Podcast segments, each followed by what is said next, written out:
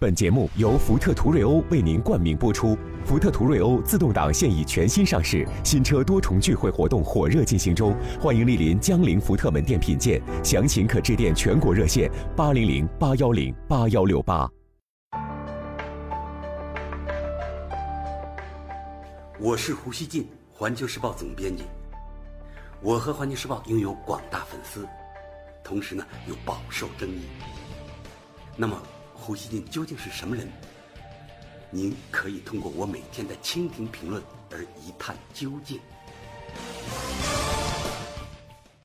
大家好，北京时间十二号上午，中国国家主席习近平同美国总统特朗普通电话。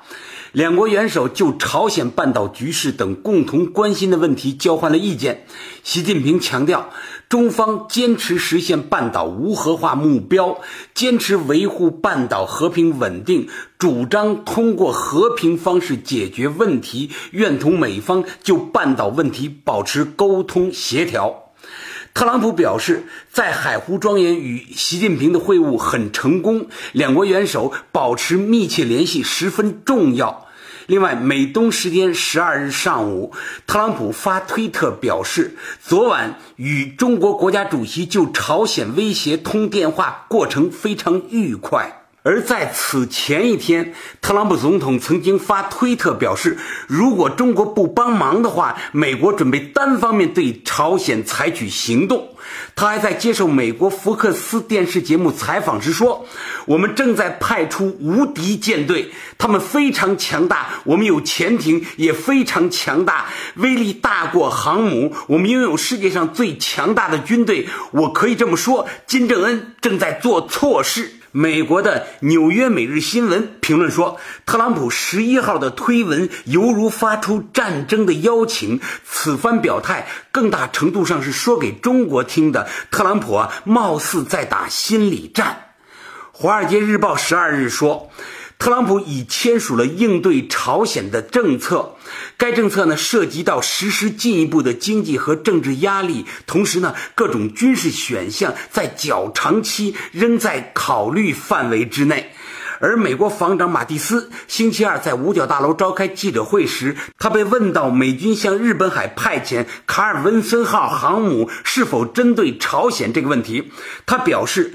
这艘航母经常在那一海域航行，这次再前往那里，并非有什么特别的作战要求。他似乎呢在给局势降温啊。另外呢，驻韩美军司令兼韩美联合司令部司令布鲁克斯十二号说。考虑到朝鲜半岛安全状况，他已经取消出席美国国会众议院军事委员会听证会的日程。韩联社说，这是由于最近朝鲜可能进行第六轮核试验等严峻形势，为防止出现指挥塔缺位的情况而做出的决定。十二号，日本消息人士透露。东京海上自卫队计划派出数艘驱逐舰与卡尔文森号在东海进行联合演习，以显示力量。一名日本高官称，美国打算啊施加最大压力，迫使朝鲜通过和平和外交手段解决危机。今日美国报十二日说。目前的局势非常具有戏剧性，美国航母正在驶往朝鲜半岛，而朝鲜威胁呢，一旦遭到攻击，它将用核打击来对付美国。不过呢，美国朝鲜问题专家洛佩兹认为。对朝鲜全面制裁的目标呢，是让平壤回到谈判桌。而美国外交关系协会高级研究员施耐德他表示担心，是否有足够的时间制定全面制裁措施，阻止朝鲜导弹呢达到美国本土。他说，时间并非在美国这一边，这样美国的选择呢，往往是极端的，除了谈判就是斩首或者动武。《纽约时报》十二号有一个评论说，美韩联手无论怎样都会打赢朝鲜，但人们担心韩国会遭到灾难性破坏。这篇评论还说，据时任韩国总统金泳三当时说，一九九四年，朝鲜首次核危机爆发后不久，时任美国总统克林顿曾考虑对朝鲜宁边核设施发动袭击。一时间呢，恐慌席卷韩国，民众纷纷囤积食品。最终呢，克林顿放弃了袭击宁边的计划。韩国《东亚日报》十二日的社论说，韩国必须准备好开战准备。文章称，人们现在啊比任何时候都担心，当美国总统特朗普的冲动性决策遇上朝鲜最高领导人金正恩鲁莽的冒险主义时，出现军事冲突的可能性进一步加剧了。而韩国政府呢，一方面说不要被谣传所迷惑，同时呢，却对美国可能采取的单方面军事行动避而不答。俄罗斯观点报十二日说，如果朝鲜半岛爆发全面战争，中俄不会在自己的边境地区面对战争坐视不管，会将美国对朝鲜的进攻视为对自己的直接威胁。这篇评论说啊，极有可能发起第二次抗美援朝，这是他的话啊，我不这么认为啊，但是他这么说啊，很有可能发生第二次抗美援朝，而俄罗斯会在战争中站在中国这边，因此呢，特朗普不会。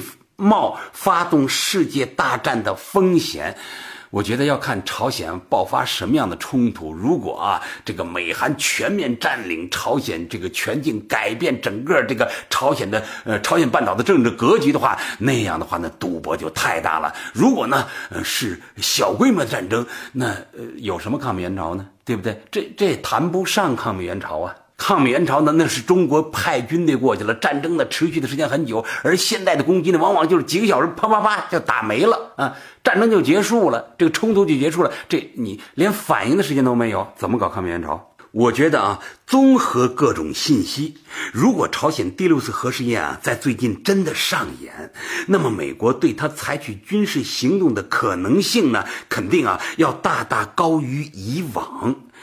这一是啊，因为华盛顿正处在对叙利亚刚刚发动军事打击以后啊，对自己威严和霸气啊，处在自我欣赏中；二是呢，特朗普啊，他撂下了独自解决的硬话，他是个呢愿意听到舆论称赞自己能够兑现诺言的人。三是呢，因为特朗普团队啊，看来已经下了解决朝鲜问题的决心。他们就这个问题啊，谈的越多，对毫无结果呢，就越难以承受。如果此时呢，平壤进行新的核试验，因为呢，四月份啊，朝鲜的日程很繁忙。十一号，也就是前天呢，朝鲜最高人民会议召开了。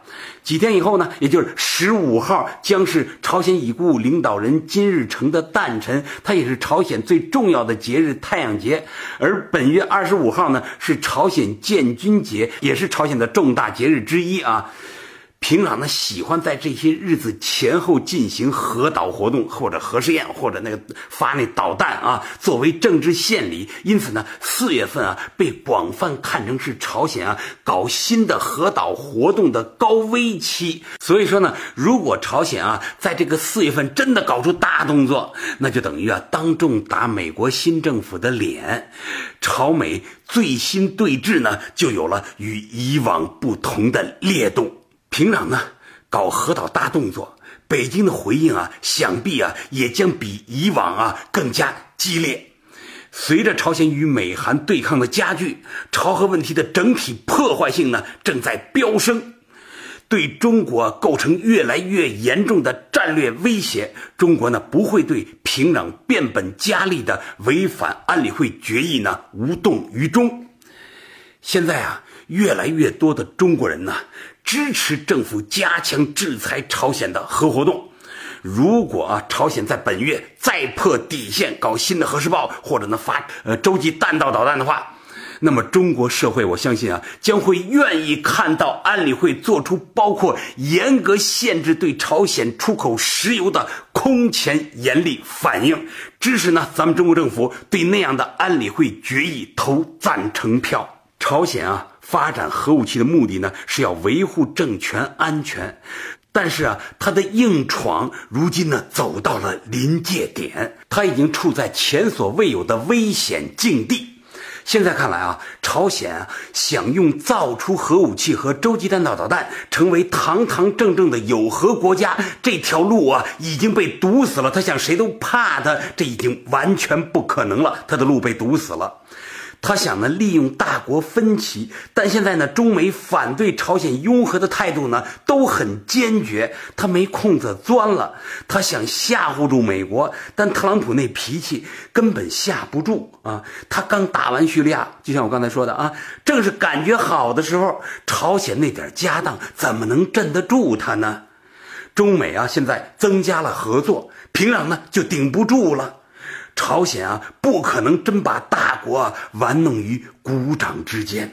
如果呢，朝鲜还不悬崖勒马，真的搞出第六次新的核试验，那么中国给他断了石油供应，啊，中断中朝之间的绝大部分贸易，接近于关闭中朝边境，我相信呢，将是大概率事件。另外呢，就是美国可能真的对他发动军事打击。我觉得这两件事儿啊，至少会发生其中的一件，而无论发生哪一件，平壤呢都绝对受不了。所以呢，我相信平壤最终把核岛活动都停下来，这一时刻的到来将不可避免。朝鲜啊，以他微弱的国力与安理会长期对抗，这不能不说是乌托邦。即使呢不受美国的军事打击，长期的制裁也绝非朝鲜所能承受得了的。朝鲜呢现在已差不多是全世界最孤立的国家，它已经几乎啊被全面封锁了。现代国家不可能以这种方式生存下去。我认为啊，朝鲜与外部世界和解是注定要发生的，他应当呢争取自己主动迈这一步。接受大国对朝鲜产生一定影响呢？我相信也将是啊后者对外开放的一部分。平壤政权呢，它需要有能力在重新融入国际社会的条件下维系国家的稳定。当然了，这是一个挑战。平壤呢，可能以为啊原子弹和洲际弹道导弹是确保国家政权安全的万能钥匙，其实呢，这是误解。没有一个国家和政权是绝对安全的，这点大家应当都知道啊。安全呢，永远是临时状态，它需要呢不断获得，而无法呢一劳永逸的这种固化占有。不仅朝鲜，中国也一样，俄罗斯一样，甚至呢西方国家它也一样。哪个国家能一劳永逸的就安全了？它得不断的获得安全，为更多的安全呢创造条件。我觉得啊，朝鲜的国家政治现状呢，使他啊难以下这种契合和对外开放的决心，因为呢，他对美韩开放之后将面临政治渗透甚至颠覆的巨大风险。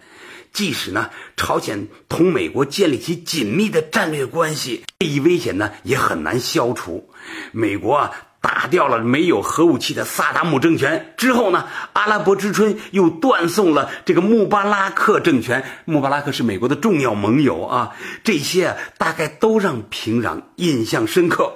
但是呢，平壤啊，开放有风险，走锁国之路呢，更加没有希望。为了重新成为一个正常国家，而不至于呢，在这个过程中啊帆船。